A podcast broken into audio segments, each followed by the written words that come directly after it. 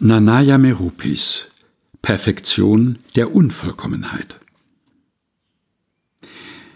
Draußen war es noch dunkel und kalt, und ich weiß nicht genau, aber ich glaube, dass ich allein am Tisch beim Frühstück saß.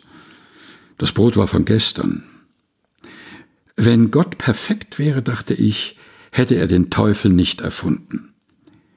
Wenn alles von Gott geschaffen ist, dann auch der Teufel. Es lag an einem Film, in dem die dämonischen Kräfte gegen das Göttliche kämpften, dass ich wieder auf diese Gedanken kam. Der Teufel machte im Film den Guten das Leben zur Hölle. Es gab einige gute Spezialeffekte. Ich sah ihn eines Abends im Fernsehen, an einem Wochenende, in einem Moment, in dem ich nichts Produktives oder Intellektuelles tun wollte.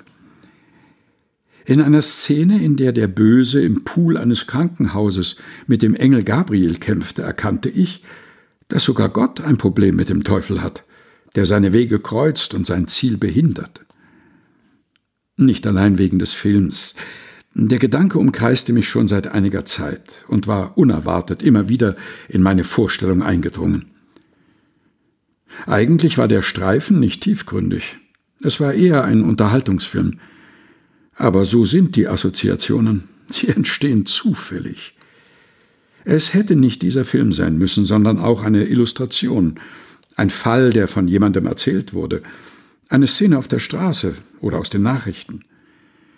Aber genau als ich diesen Film sah und später beim Frühstück darüber nachdachte, während ich eine Scheibe Brot mit Frischkäse und Marmelade aus roten Früchten aß, fiel mir wieder ein, dass wir oft im Leben gegen antagonistische, gegensätzliche Kräfte kämpfen müssen, dass es viele Barrieren gibt, bis wir unser Ziel erreichen, und dass dies jedem passiert, nicht nur den Unglücklichen oder Sündern, und dass diese anstrengenden Erfahrungen der menschlichen Reifung zugutekommen.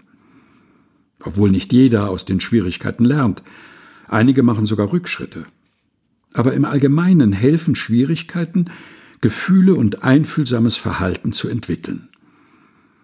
Die Religion nennt diese Schwierigkeiten das Werk des Teufels.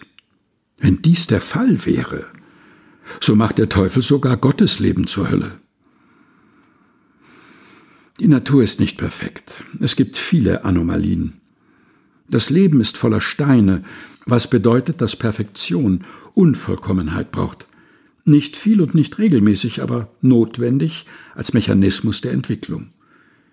Die Unvollkommenheit der Natur wird von der Natur nicht als Unvollkommenheit empfunden. Für die Natur ist alles, was sie schafft, perfekt. Die Natur ist pathologisch narzisstisch. Es ist der Mensch, der die Anomalien der Natur als Unvollkommenheit ansieht. Wenn es eine Anomalie gibt, dann deshalb, weil die Natur sie geschaffen hat, weil sie natürlich ist, auch wenn sie nicht regelmäßig vorkommt.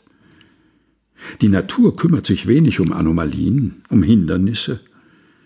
Andererseits bewirkt sie die Entwicklung von Überlebensmechanismen der Spezien.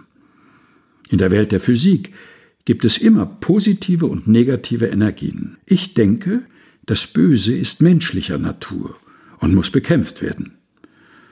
Und dann könnte es sein, dass Gott eine Erfindung des Menschen ist. Nanaya Meropis Perfektion der Unvollkommenheit gelesen von Helga Heinold aus dem Buch Lebenslichtspuren, einem Buch, das ein Geheimnis enthält, erschienen im Engelsdorfer Verlag.